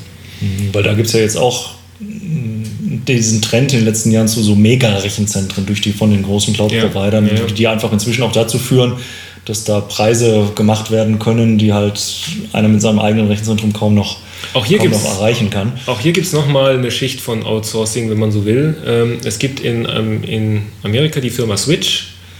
Da habe ich so ein Rechenzentrum mal besichtigt. Ähm, die haben in Las Vegas interessanterweise, weil Las Vegas eine brutal geringe Wahrscheinlichkeit hat, von Natur Naturkatastrophen heimgesucht zu werden. Das ist halt Wüste mhm. und in der Wüste ist Millionen von Jahren nichts passiert. Überschwemmungen vom Colorado sind jetzt auch nicht zu erwarten es, in naher genau, Zukunft. Es gab Millionen von Jahren keine Erdbeben, man hat plattentektonisch nichts gefunden, es fliegt so gut wie keiner darüber über die Wüste, weil die meisten Flugrouten woanders lang gehen. Äh, ähm, was weiß ich, äh, man hat immer gleichbleibende Wetterkonditionen. Es ist zwar heiß, aber nachts ist es dafür kalt. Jedenfalls betreibt Switch ein gigantisches Rechenzentrum in der Nähe, in der Wüste von Nevada in Las Vegas, das so groß ist wie drei Fußballfelder von oben, wo der Parkplatz voll ist mit Dieselgeneratoren und wo die für jeden Rack, den man dort installiert, bei denen hostet. Also das ist eigentlich ein, ein, ein Outsource oder ein, ein Hosting-Provider ist das eigentlich ähm, garantieren, dass sie drei verschiedene Stromquellen anbieten von drei verschiedenen Stromlieferanten plus den äh, vielen Dieselgeneratoren im Parkplatz. Und die treiben es wirklich zum Exzess machen auch ein bisschen Show da drumherum, aber das ist eigentlich ganz nett, wenn man sich mit denen unterhält. Dann erzählen die halt, dass die Sicherheitsleute, die dort halt äh, Security machen, die haben irgendwie vom Staat eine Lizenz zum äh, Benzinpfänden. Das heißt also, wenn alle drei Stromlieferanten gleichzeitig den Strom abschalten und alles auf Parkplatz-Dieselgeneratoren umgestellt werden muss, dann fahren die los und plündern die Tankstellen in der Umgebung.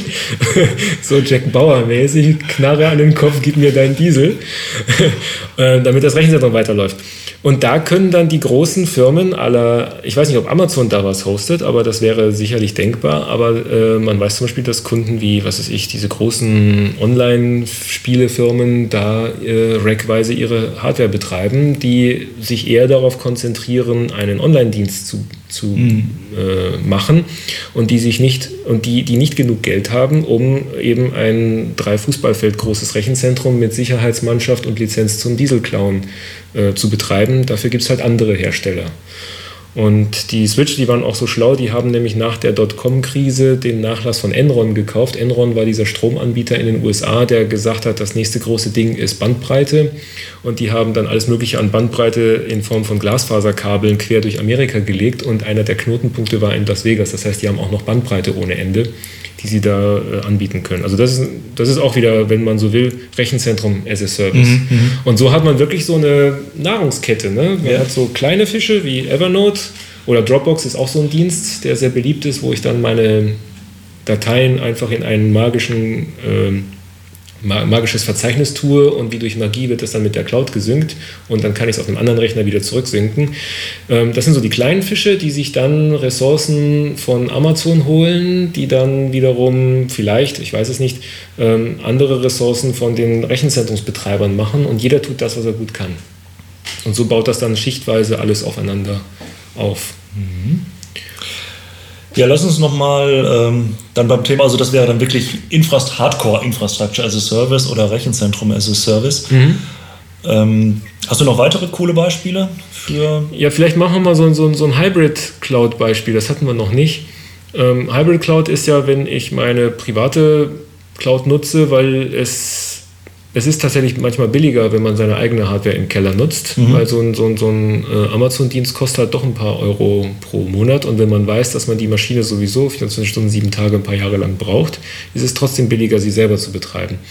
Und einer von, aber irgendwann hat man dann eben so Lastspitzen, weil dann plötzlich viele, viele Kunden auf einmal kommen und dann braucht man mehr Ressourcen und dann holt man sich die dynamisch von der Public Cloud, das heißt dann Hybrid Cloud. Und ein schönes Beispiel, finde ich, ist Animoto.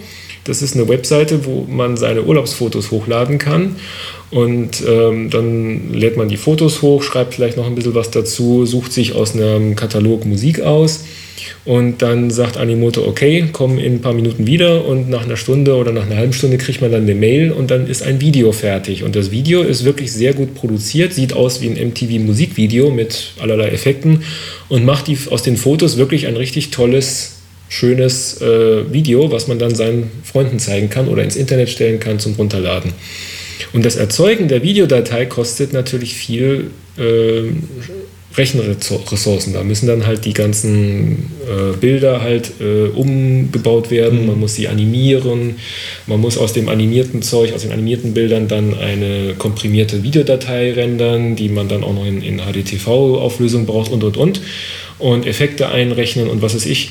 Ähm, das kostet Rechenressourcen und die holt sich Animoto bei Bedarf eben von Amazon. Und da gibt es dann auch verschiedene Modelle. Bei Animoto ist es zum Beispiel so, die Grundlast wird dann halt im eigenen Rechenzentrum gerechnet, aber wenn dann eben äh, Weihnachtssaison ist oder Feriensaison ist oder so, dann, ähm, ja, dann, dann holt man sich noch zusätzliche Ressourcen von der Amazon Cloud und die Software, die das alles miteinander automatisiert. Die holen die sich von einem anderen Provider und der heißt, glaube ich, RightScale.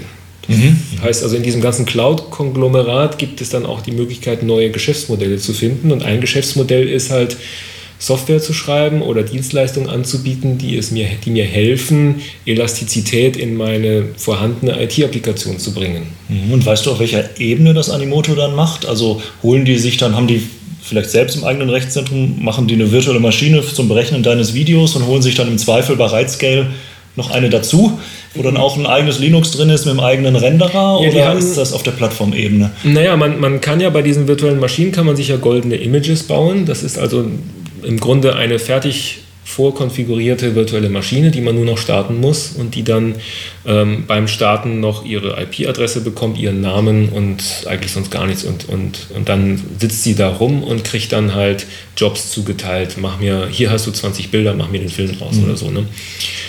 Und ähm, und wenn man das soweit standardisiert hat, dann hat man eben diese goldenen Images bei sich im Rechenzentrum, um seine eigene Private Cloud damit zu füttern. Man kann diese goldenen Images aber auch an die Cloud-Provider hochladen. Das dauert ja eine Zeit, bis so ein DVD-Image halt hochgeladen ist. Ähm, das heißt, man kann dann schon mal vorbereiten und sein goldenes Image dann zu Amazon hochladen. Es gibt bei Amazon auch einen riesigen Katalog von vorgefertigten Images oder wenn man, was weiß ich, in der Firma, um ein anderes Beispiel zu nennen, Oracle VM installiert hat, gibt es da auch die Möglichkeit, einen Katalog von fertigen äh, Maschinen anzulegen. Das heißt also, wie die Maschine dann aussieht und wie sie installiert ist, ist schon alles fertig und muss nur noch eingeschaltet werden. Und diese, die Rolle von RightScale ist eigentlich die Intelligenz dahinter nachzumessen. Wie hoch ist denn die Auslastung in meinem mhm. Private Cloud? Von meinen 80 Servern sind jetzt schon 75 äh, auf 100 Prozent.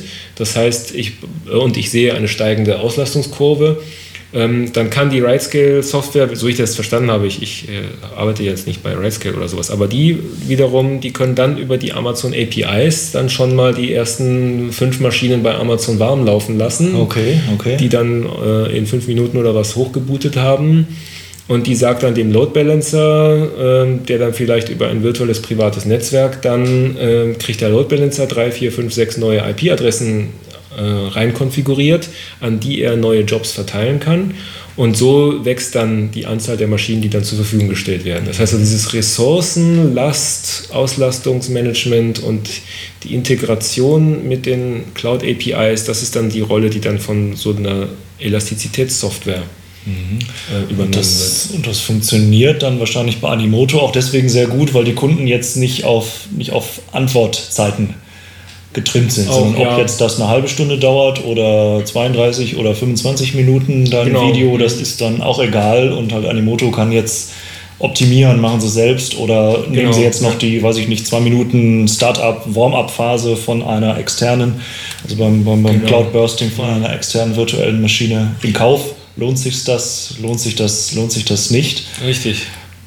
Bei, den, bei so einem Modell ist es dann so stark wegabstrahiert, dass man dann nur noch sieht, ich habe jetzt 500 Knoten online, von denen gehören mir 80 und die anderen sind dazugekauft und ich sehe an einer Kurve, wie die Anzahl der Knoten mit der Zeit sich verändert weil sie sich dem Geschäftsverlauf anpasst. Mhm, mh. Ein anderes hybrides Modell ist zum Beispiel bei SmugMug. Das ist so ein Fotospeicherdienst, ähnlich wie Flickr, aber ein bisschen professioneller und ein bisschen mehr auf die Bedürfnisse von ambitionierteren Fotografen zugeschnitten, die zum Beispiel damit ihr Geld verdienen oder so. Ähm, die haben ihre Daten im eigenen Rechenzentrum gespeichert und die verwenden Amazon S3 als Backup-Modell. Also statt Backup auf Tape zu machen, machen die Backup in die S3 Cloud rein, weil sie dann auch wieder hier die Möglichkeit haben, auf drei verschiedene Rechenzentren aufzuteilen und und und. Und dafür das Ganze als Familienunternehmen, Smartbank ist ja ein Familienunternehmen mit auch nur wenigen Dutzend Mitarbeitern, äh, betreiben können, ohne jetzt dafür ein Rechenzentrum haben zu müssen. Oder ein zweites oder ein drittes oder so. Ne? Mhm. Ja, das sind jetzt das sind zwei schöne Beispiele dann jetzt für hybride Infrastructure as a Service. Richtig, Clouds. Genau. Also die jetzt, gut, Animoto als Software as a Service, aber der Back, das Backend von Animoto Backend nutzt quasi dann wiederum mhm. als Rückversicherung, mhm. ähm, als Überlaufventil eben dann eine hybride Infrastructure as a Service Cloud. Mhm. Ähm, ich habe noch ein schönes Beispiel, was, was, ich immer, was ich immer gerne nehme für, äh, für so ein für so, ein Plattform as a, für so eine Plattform as a Service Entwicklung und, und Startup mhm. ist für mich das beste Beispiel immer, ähm, immer Twitter.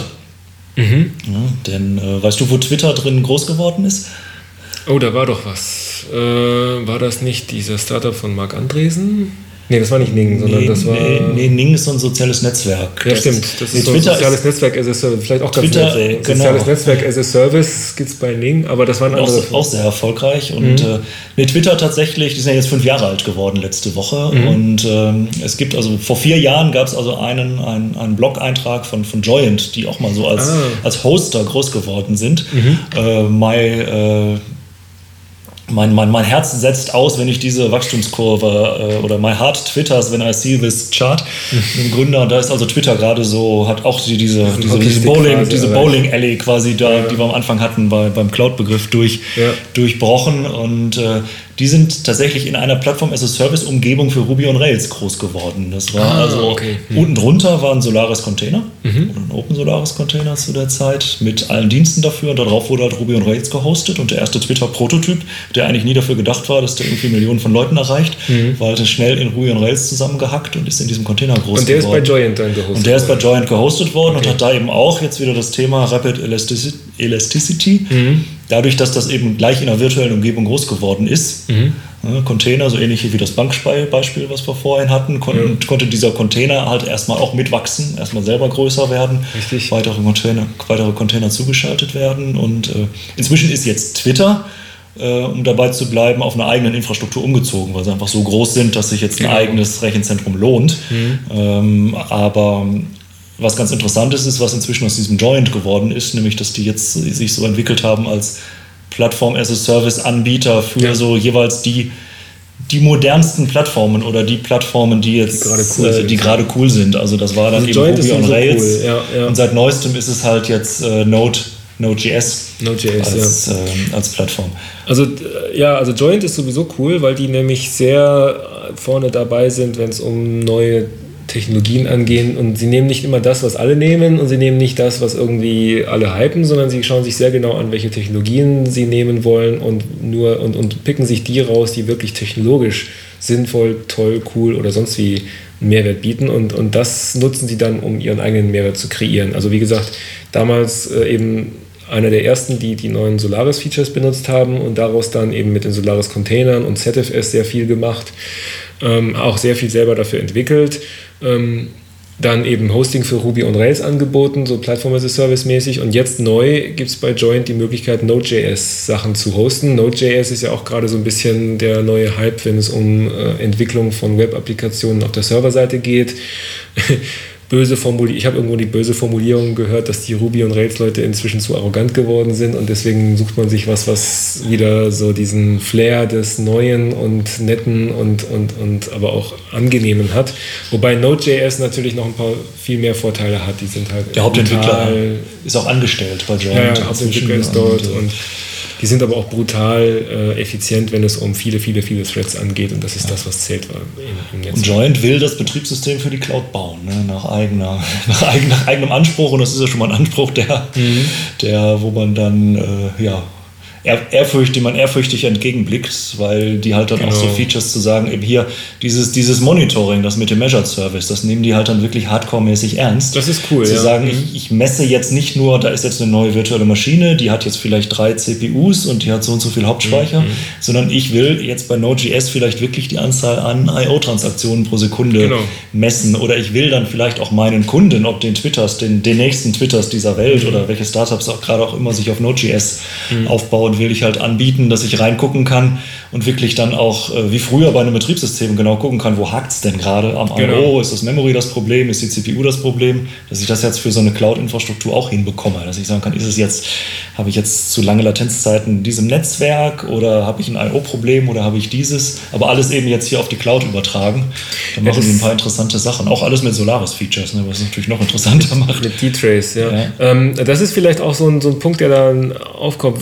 Man hat ja die Gefahr durch diese Abstraktionsebenen, also wenn man virtualisiert zum Beispiel, hat man die Gefahr, dass man den Bezug zur Hardware verliert. Auf der einen Seite ist das ja gewollt, man will ja in der Lage sein, die Hardware zu tauschen, ohne dass die Software das mitkriegt. Mhm. Auf der anderen Seite hat es aber auch den Nachteil, dass man von der Softwareseite oder von der Betriebssystemseite gar nicht mehr mitkriegen kann oder nicht mehr darauf reagieren kann, wenn die Hardware mal zickt oder man kann nicht wirklich verstehen, warum jetzt meine IOPS gerade so langsam sind, weil man nicht weiß, wie die IOPS überhaupt gemacht werden. Ja, warum ist jede, jede 20. Webseite dauert die zwei Sekunden in der Auslieferung genau. statt 20 Millisekunden und, man verliert, Kunden, und man verliert Umsatz damit. Man verliert die Bodenhaftung irgendwo, mhm. nicht? Und das ist ja das Elegante bei Joyent, die eben diese Verbindung herstellen können. Die bieten halt Plattform as a Service an für Ruby on Rails, für Node.js, haben aber die Möglichkeit mit Hilfe von D-Trace die Informationen, die ich auf der Plattform as-a-Service-Seite brauche, um meine Anwendungen zu skalieren und um sie äh, besser zu verstehen, die ziehen die sich aus der Hardware und aus dem Betriebssystem mit Hilfe von D-Trace und stellen sie mir dann dort zur Verfügung, ohne dass sie deswegen den Schleier lüften müssen, was denn für eine Hardware genau drunter läuft. Also das ist, das, das ist ein sehr großer Mehrwert und das ist auch unheimlich wichtig, wenn man entwickelt und wenn man so eine Startup-Sache macht, ähm, dass man versteht, warum der Dienst gerade langsam ist und weiß, wo muss ich jetzt als nächstes fixen, damit, das, damit ich meine super Wachstumsraten um, hinkriege. Um wieder so, zu dem Twitter-Beispiel zurückzugehen, in der Anfangsphase gab es ja den Wahl dann doch, genau, zu, zu häufig. doch häufiger, häufiger, als sich sicherlich Twitter selber das gewünscht hätte. Genau, Joyent hat die Wahlabwehr sozusagen erfunden, weil sie nämlich Monitoring für Cloud-Dienste anbieten können. Also die machen das extrem cool. Mhm. Ja, okay. Dann haben wir ja jetzt, glaube ich, schon einige einige gute, gute Beispiele, Beispiele diskutiert für mhm. Infrastructure as a Service, Plattform as a Service und äh, wie, wie, kann man da, wie kann man da durch diese Abstraktionsebene jetzt auch noch effizient durchgucken. Ein paar mhm. coole Beispiele für, für Software as a Service und das, das so gemappt auf diese, auf diese Eigenschaften mit, der, mit dem Netzwerk, Self-Service, raufskalieren, runterskalieren, Sekunden genau abrechnen. Mhm. Ähm, haben so ein bisschen gegenübergestellt oder verglichen mit, ich nenne es mal den traditionellen Technologien, die ein paar, aber vielleicht nicht alle von diesen fünf Eigenschaften ähm, mhm. einhalten, wie jetzt Virtualisierung oder Outsourcing oder mhm. etwas. Ist das denn jetzt alles, was zum Thema Cloud wichtig wäre? Jetzt sind ja viele unserer Zuhörer auch im Rechenzentrum unterwegs. Äh, ändert sich für die denn das Leben zum Guten oder zum Schlechten, wenn die, wenn die, Cloud, wenn die Cloud kommt. Ja, wie immer, es wird alles anders. ähm, you live in interesting times. Ja, ja. Ähm, also mein, mein Chef sagt ja immer, ähm, dass Cloud keine Technologie ist, sondern Cloud ist erstmal ein Businessmodell. Und damit hat er schon ein bisschen recht weil man mit Hilfe dieser Dinge wie Self-Service und Measured Service macht man eigentlich ein, baut man aus seinem Rechenzentrum ein Businessmodell auf. Ne? Amazon verkauft dir Rechenzeit gegen Kreditkarte, Joint verkauft dir äh, Node.js-Leistungen gegen Kreditkarte, wie auch immer.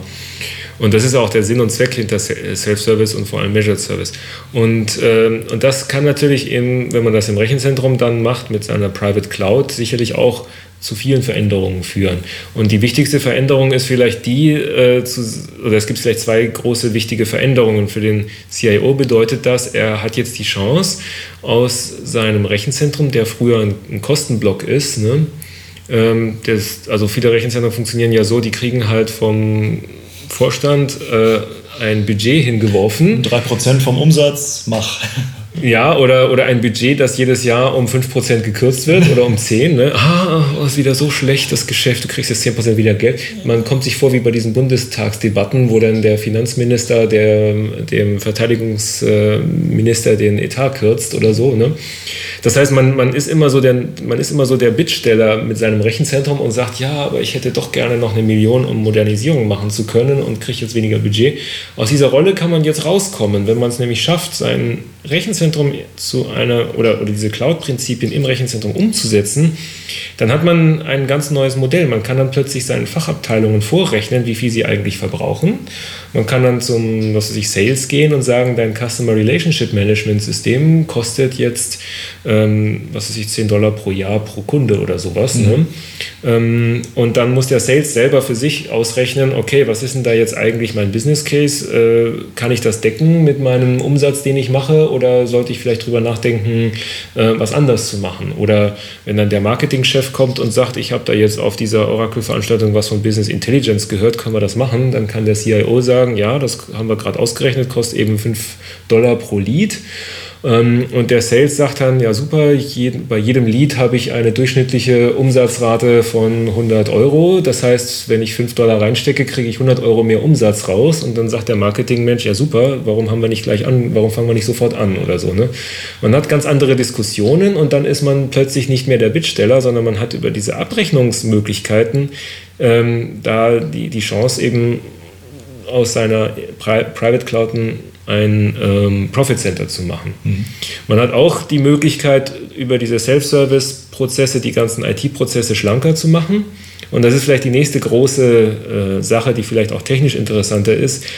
Ähm, was ist, also für, den, für die Firma ist es wichtig, die ganzen, dass eben ein IT-Projekt nicht mehr ein Jahr dauert, sondern nur noch ein halbes Jahr oder, oder weniger dauert, weil man sofort testen kann und wenn man fertig getestet hat, kann man sofort äh, implementieren ohne warten zu müssen, bis neue Hardware beschafft, installiert, aufgestellt und so weiter ist. Und was aber jetzt sich daraus ergibt, ist eine andere Rollenteilung. Es ist jetzt nicht mehr nötig, dass fünf Leute am selben Strang ziehen müssen, um eine SAP-Installation hochzuziehen, sondern das kann jetzt die Fachabteilung alleine. Die drückt auf den Knopf, kriegt eine virtuelle Maschine, darauf installiert sie dann, was weiß ich, dieses Business Intelligence Zeug und dann kann sie anfangen loszulegen, ohne 30 Meetings mit der Netzwerkabteilung, der Storage-Abteilung und der Serverabteilung zu machen. Und das ist eigentlich der allerwichtigste Punkt auch für, für Unternehmen, dass man durch Einführung dieser Abstraktionsschicht äh, diese beiden Hälften voneinander trennen kann. Die Leute, die sich um die Applikation kümmern, die können sich darauf konzentrieren, ihre Applikation zu entwickeln, diese dann umzusetzen und, zu und, und, und lassen sie einfach betreiben, unabhängig davon, was der Hardwarebetreiber im Rechenzentrum so vorhat. Und die Leute dann in der unteren Schicht, die nur Infrastruktur für die Cloud machen, die können sich darauf konzentrieren, ähm, ihre Hardware zu optimieren. Also alte Server gegen neue tauschen, die dann äh, mehr leisten und weniger Strom verbrauchen. Dann kommt auch so ein bisschen wieder dieses Green Computing mit rein, dass man dann weniger Stromverbrauch hat. Dadurch wird dann Budget frei, sodass man dann effizienter ist und weniger Kosten hat und, und, und ohne jedes Mal bei jedem Serverumbau äh, 30 Abteilungen fragen zu müssen, darf ich denn jetzt meinen Server mal eben runterfahren? Um ja. Aber trotzdem ist nach wie vor der Mehrwert des, der IT-Abteilung oder des Rechenzentrums natürlich schon, ich sag's mal, näher am Kunden oder vielleicht nicht unbedingt flexibler, aber näher am Kunden zu sein, als es jetzt eine Amazon wäre. Ja, genau. Also warum soll die ja, ja. Fachabteilung nicht einfach zu Amazon gehen, Richtig. sondern zu mir, ich im Rechenzentrum, es weil ich halt was vom Geschäft verstehe. Genau, ich es weiß halt, was Wettbewerb. Ja, Business Intelligence für äh, ja, Klimaanlagenbau bedeutet. Oder? Genau. Ja, und, und, und, eigene Ressourcen kann man mit ein bisschen Übung so hinbiegen, dass sie wirklich billiger sind als bei Amazon oder bei, bei Public Cloud-Betreibern. Und was in Deutschland und in Europa und auch in Amerika, aber die, die wissen es bloß nicht so genau, äh, ein wichtiges Thema ist, ist natürlich das legale Damoklesschwert. Ein äh, CIO, der ist mit einem halben Bein im Gefängnis, sobald er anfängt, irgendwelche Kundendaten aus seinem Rechenzentrum rauszugeben. Und ähm, das ist dann oft das äh, komplette Aus für irgendwelche äh, Amazon-Geschichten, wenn man dann irgendwelche sensitiven Daten aus dem Rechenzentrum Ja, oder nur der CIO oder seine Leute kann wissen, was er rausgeben darf und was nicht. Oder das genau. weiß nicht die Fachabteilung. Die gibt vielleicht aus Versehen, nicht aus Versehen, aber weil sie es nicht besser weiß, mhm. irgendwas an einen Passiert ja bei den höchsten Unternehmen raus und auf einmal ist genau. die ist die, ist die äh, Kundenliste ist da was am Dampfen, Presse ne? oder so. Genau. genau. Ja, und da ist natürlich dann eine, eine, zentrale Abteilung, die sagt, nee, nee, das müssen wir in-house machen, das geht gar nicht anders. Ne? Ja, genau. das heißt also, so, eine, so, ein, so ein Rechenzentrum wandelt sich vom, von dem Blechschrank zum Dienstanbieter, der vielleicht auch Plattform as a Service anbieten kann. Ne? Also dass man zum Beispiel sich intern darauf einigt, das ist die Standarddatenbank. Und dann schafft der CIO da sich ein, zwei, drei Rex Exadata an und liefert dort die Standarddatenbankdienste als Database as a Service Dienst an und dann können alle Fachabteilungen ihre, was ich, Customer Relationship, Business Intelligence und was weiß ich nicht, alle Systeme drauf mhm, mhm, äh, standardisiert laufen lassen. Weil da hängen ja dann an der Datenbank auch die Daten dran, die sollten vielleicht irgendwie nah dabei sein. Es genau. sind viele Daten und sie selbst sind verschlüsselt irgendwo tief unten im Schrank. Genau. Und äh, während ich vielleicht dann die die äh, unkritischeren Dienste, die mehrere CPU-Ressourcen brauchen, da dann vielleicht schon mal an das eine oder andere Überlaufventil. Und das ist auch so ein Konfliktpunkt. Es gibt etwas, was, äh, was gegen Cloud Computing spricht, und das ist einfach die zunehmende, das zunehmende Gewicht von Speicher. Ähm, wenn man sich über Jahrzehnte mal anguckt, wie sich die Speichernutzung entwickelt hat, dann stellt man fest, dass die Anzahl an Gigabytes, die pro, oder man muss ja heute von Petabytes reden, die pro Jahr auf der Welt erzeugt werden, viel schneller wächst als die Netzwerkbandbreite, die mhm. man eben pro Gigabyte zur Verfügung hat. Und das hat dramatische Konsequenzen. Das bedeutet nämlich, dass es immer schwieriger wird, Daten von A nach B zu kopieren übers Netzwerk. Es ist zwar toll, dass wir jetzt alle äh, 16.000, äh, was weiß ich, DSL buchen können äh, in, in Deutschland und dass die Firma dann sich eine Standleitung legen kann, aber es reicht einfach immer weniger. Und, und das bedeutet, und das ist auch eine große Chance für private Clouds, die Unternehmensdaten, die im Unternehmen erzeugt werden, die muss man in einer eigenen Cloud erstmal mindestens zwischenspeichern und kann dann vielleicht versuchen, darüber nachzudenken, Backups davon in andere Clouds zu machen. Aber diese riesigen Datenmengen werden immer schwieriger äh, zu transportieren sein. Und manche sagen schon, das schnellste Netzwerk ist der Lastwagen, nämlich alle Daten auf Tape sichern, dann per Lastwagen von A nach B schieben und das hat dann die größte Bandbreite, noch viel größer, als es jedes Netzwerk könnte. Das heißt also, man muss sich überlegen, welche Datenmengen wo anfallen. Äh, man, sollte, man muss sie erstmal lokal zwischenspeichern. Man muss sich überlegen, wie viele Daten kann ich denn in eine Cloud überhaupt sinnvoll auslagern. Und äh, ich rede aus Erfahrung. Ich habe jetzt meine 40 Gigabyte äh, Fotos über, mit Schmerzen über mehrere Wochen dann äh, nach Strato High Drive hoch synchronisiert mit AirSync, äh, die vorher verschlüsselt und alles. Ähm, bin froh, dass ich das hinter mir habe und dass ich nur noch ab und zu mal Updates machen muss, aber das, da kommt einiges zusammen. Wohl, ich habe jetzt kürzlich in einem anderen Podcast gehört, ich glaube, es war Chaos Radio Express, dass die heutige DSL-Upload-Geschwindigkeit mhm. der Speicherzugriffsgeschwindigkeit eines C64s entspricht. Oh, super. Und äh, also es ist Hoffnung für die, aber gut, der C64 von 1986, das ist dann jetzt auch 25 Jahre her. Mhm. Äh, also das heißt also, es ändert sich viel im Rechenzentrum. Die Geschäftsmodelle für so ein CIO ändern sich, wenn man das machen will. Ähm, es ändern sich die Abläufe im Rechenzentrum. Was muss ein Prozess machen, damit man einen neuen Dienst einführt? Es ändern sich auch die Zuständigkeiten. Es die, der, der Job des Admins splittet sich so ein bisschen auf. Man hat dann mehr sowas wie den Cloud-Admin, der dafür sorgt, dass die Cloud immer schnurrt und 100% Uptime hat und sich dann um Virtualisierung, Betriebssysteme, Automatisierung und vielleicht auch um das Entwickeln neuer Cloud-Services kümmert. Das ist auch eine Chance.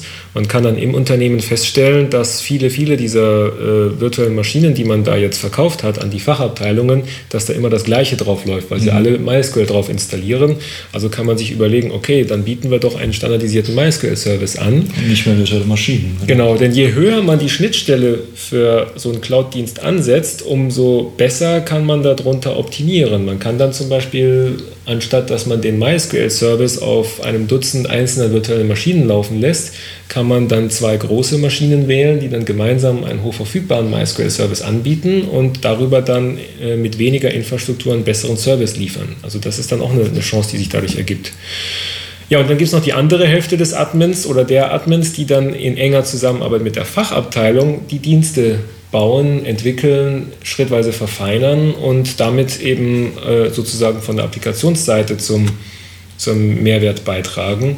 Die sind dann nah an der, an der Entwicklung, nah an der, äh, an, dem, an der Anwendung, ähm, müssen ja auch administrieren. Dann auf so einer virtuellen Maschine muss man ja auch ins Betriebssystem installieren, man muss das patchen, man muss da seine Middleware installieren, man muss da sich Gedanken machen, wie man das äh, gebackupt kriegt oder wie, wie man die goldenen Images sortiert, welche man nimmt und so.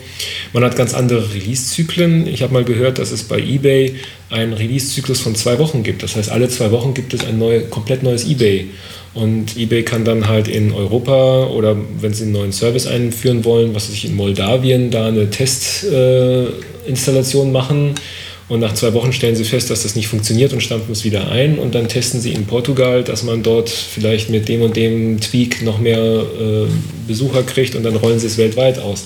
Also ganz andere Zyklen für Software- und Dienstentwicklung sind jetzt möglich die vorher halt undenkbar waren. Und dafür muss man dann eben auch Admins auf der Entwicklerseite haben. Also eigentlich spannende Zeiten für den, für den Systemhelden oder den, oder den sicher, Admin ja. auf der sozusagen mit, mit einem Bein so in der klassischen Rechenzentrumswelt, die nicht, die nicht vergessen, weil mhm. irgendwelche äh, Service-Level-Agreements und ITIL-Prozesse oder gesetzliche Randbedingungen, was darf ich so speichern? Genau. Und das bleibt natürlich alles gleich. Andererseits gibt es sicherlich ein paar interessante Gespräche auch mit, mit der Fachabteilung, mit denen, mhm. die gemeinsam zu definieren, wozu brauchen sie eigentlich IT, wofür nutzen die das, was ist der, was ist der Businesswert davon? Und gleichzeitig vielleicht auch noch so mit latest and greatest coolen Technologien umzugehen, ja. weil das ist die externe Konkurrenz in Anführungszeichen. Der Node.js-Hoster oder der Ruby-Hoster oder der ja. MySQL-Hoster oder der Up-Engine-Hoster oder der .NET, nee, Azure-Hoster. Oder vielleicht denkt, vielleicht bastelt man sich mal so ein paar Skripte zusammen, die so ein Szenario aller Animoto für interne Sachen machen. Also es gibt ja ein schönes Beispiel von der New York Times, die mithilfe von, Grid von Cloud Computing, aber nah am Grid Computing eigentlich, äh, in einer riesengroßen Batch-Session alle ihre alten New York Times Ausgaben von 1900 irgendwas ähm, digitalisiert und in XML, glaube ich, oder in SGML umgewandelt haben, die Fotos digitalisiert haben, die Artikel umgeschrieben haben in SGML und so weiter. Gigantische Mengen von Batch-Prozessen, die sie halt an Amazon ausgelagert haben. Und äh, da hat sicherlich ein Systemheld bei äh, der New York Times seinen Spaß gehabt, das alles zu auszuprobieren, zu implementieren. Und heute geht es halt auch darum, wie kann ich Integrationen zwischen meinen eigenen äh, Cloud-Prozessen machen und wie kann ich irgendwann mal anfangen, solche Hybrid-Szenarien umzusetzen. Entweder über einen zugekauften Dienst aller RightScale oder über selbstgeschriebene Software, die dann halt die Amazon-Knöpfe drückt, um die, die eigene Bildverarbeitung im, der, im Verleger-Business mhm. äh, zu optimieren. Gut, ja, das war doch fast schon ein positives Schlusswort zu, unserem, zu unserem Podcast heute. Also wir haben es ja. nach guter, in guter deutscher Tradition haben wir es ausführlich definiert, mhm. was die Cloud eigentlich ist, haben ein paar Beispiele gebracht und äh, haben also dann gegen andere Sachen abgegrenzt. gegen andere Sachen abgegrenzt und haben dann im zweiten Teil darüber geredet, was, was wir denken, dass wir denken, dass sich das Leben des Systemhelden ins Positive entwickeln wird. Ja, wie immer. Ne? Durch Cloud. Genau. Mhm. Es ist auf jeden Fall mehr Chance als Risiko. Ja. Vielleicht noch der Begriff, also diese ganzen Änderungen in der Admin-Welt laufen in verschiedenen Kreisen unter dem Begriff DevOps, was so ein bisschen das Verschmelzen der Entwickler mit den Operations-Leuten. Ah, Developer Operations. Genau, Developer Operations, dass also Developer nicht mehr alleine im stillen Kämmerlein irgendwas entwickeln und sich dann wundern, warum es nicht läuft, wenn man es mit mehr als einem User betreibt, ne? ja. ähm, sondern dass eine Developer-Abteilung auch eine eigene Operations-Abteilung braucht. Das ist dann DevOps und umgekehrt aber auch, dass die traditionelle äh, Ops-Abteilung mehr Zugang zu den Developer-Prozessen braucht, eben weil die äh, Entwicklungszyklen immer kürzer werden. Wenn man eine eBay ist, die alle zwei mhm. Wochen einen neuen Dienst komplett neu upgradet, die man einen neuen Release von seinem Service fährt, dann müssen eben die Entwickler mit den Ops-Leuten Hand in Hand arbeiten, damit das auch so geht ja, im Zwei-Wochen-Takt. Wenn ich einen Service, wenn ich ein Service-Level oder eine Plattform für die Fachabteilung definieren will als IT-Abteilung, dann muss ich sowohl Dev genau. wie auch Ops können. Und heute gibt es kein Startup, der nicht nach, in irgendeiner Form nach, äh, nach dem Cloud-Prinzip arbeitet, sprich äh, irgendeinen Webdienst anbietet, der im Hintergrund in irgendeiner Form in Hardware übersetzt werden muss. Ob er das jetzt auf Amazon tut, ob er das auf eigene Hardware macht oder nicht. Aber gerade ein Startup hat ja eben einen Entwicklungszyklus im Bereich von Wochen für ihre neuen Dienste, die immer wieder neu kommen. Ich habe jetzt gerade äh, bin gerade bei so einem Startup äh, als Nutzer mal eingeladen worden, der heißt Newscrape. Das sind zwei Österreicher, die wollen die, äh, die wollen die Demokratisierung der Zeitschriften oder des, des Zeitschriftentums voranbringen. Das heißt also, wenn man so eine Webzeitschrift hat, was weiß ich, Huffington Post mhm. oder sowas, ne? das ist ja nicht mehr ein Blog, sondern ist eigentlich ist das eine Webzeitschrift oder ein Web-Nachrichtendienst.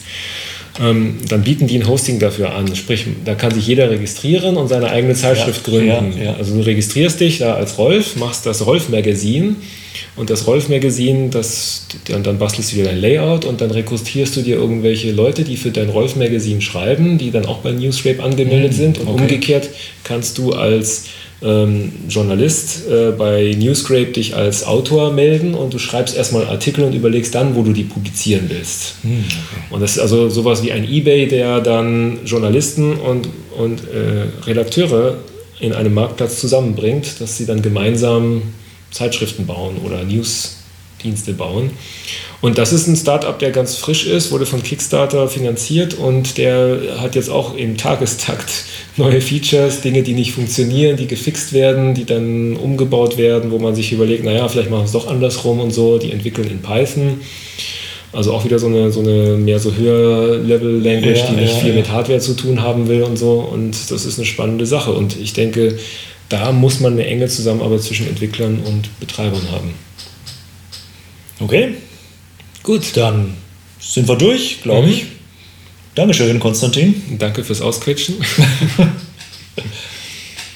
genau, und wir werden unsere Quadratmeter große Braindump Cloud Mind Map einscannen und jetzt einscannen und ähm, interaktiv zur Verfügung stellen. Genau. Mhm. Nee, erst müssen wir sie noch nach Node.js portieren. Ui, das kann man sagen. Ja, machen wir später.